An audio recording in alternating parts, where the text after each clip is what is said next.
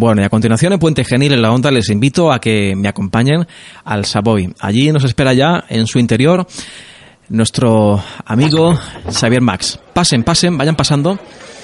Cuidado, por cierto, con el escalón.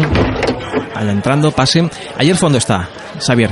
Muy buenas, te veo entre el humo, pasa, pasa. pero, Como hereda. pero te veo mala cara, ¿eh? Eh, sí, me lo ha notado, ¿no? Sí, es que vengo de la oficina, tengo a ya Peláez que tiene el día fino y Peláez. Peláez, todos, todos tenemos un Peláez, yo también tengo el mío. Bueno, por cierto, Xavier, ¿qué toma hoy? Yo, como siempre, un, un bourbon con hielo y, y al- y algo con humo. Camarero, por favor, un bourbon con hielo para aquí el amigo Xavier. ¿Más hielo?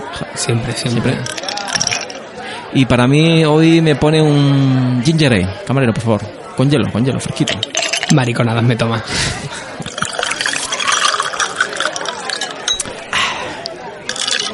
Pruebe, pruebe.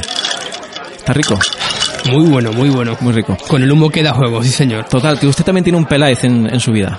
Ya te he dicho, todos tenemos un Peláez. Déjame que te cuente un par de cosillas sobre mi Peláez.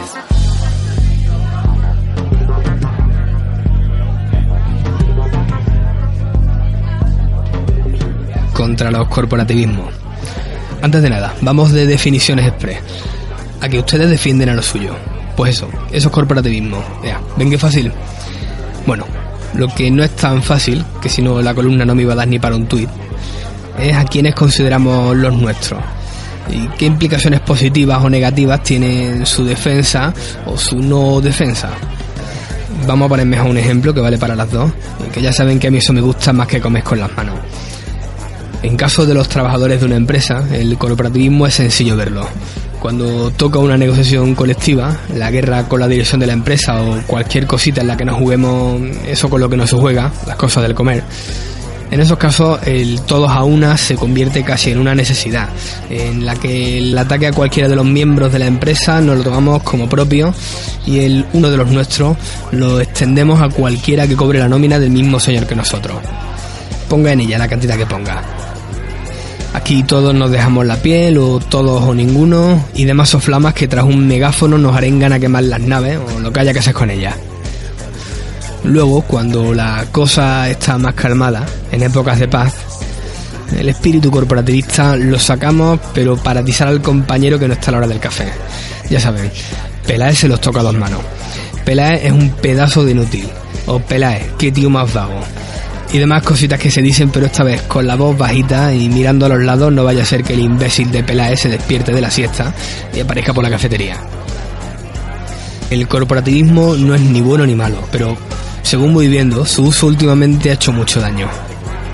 Si en el ejemplo anterior, yo, que soy un trabajador razonablemente honesto y eficaz, defiendo al parásito de Peláez, que no ve usted la que le estaba dando al pobre hombre hoy, estoy por un lado salvándole el culo y permitiendo que continúe con su ardua labor de sostenerse con las dos manos, sí, esa parte del cuerpo que estamos pensando todos.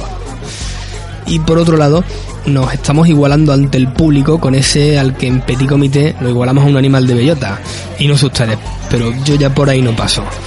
Que yo respondo por mí, pero eso de por todos mis compañeros no lo hago desde que tenía nueve años y jugaba al escondite. Amigo trabajador de una empresa o trabajador del ente público, que ahí sí que no hay distinciones, donde se fabrica su nómina del mes que viene, pueden sobrar bastantes cosas, no se lo discuto.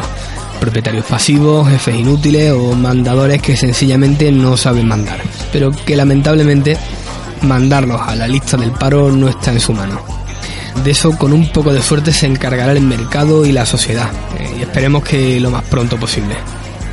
Lo que sí está en su mano es intentar deshacerse de los malos hábitos de sus compañeros de desayuno. O si les tienen tanto cariño a esos hábitos, hagan que se vayan con ellos lo más lejos posible donde usted se gana el pan. Porque si tiene un compañero que se escaquea de sus labores, o se quedan las cosas sin hacer y se va todo a hacer puñeta, cosa que no le viene muy bien a nuestro pan, o les toca sobrecargarse a ustedes, y a cambio del mismo sueldo que a su amigo el escaqueador profesional, no se olvide. Señores, cuando un compañero, con todas las comillas que ustedes quieran, haga lo que no debe, o lo señalan con el dedo, o dense por jodido.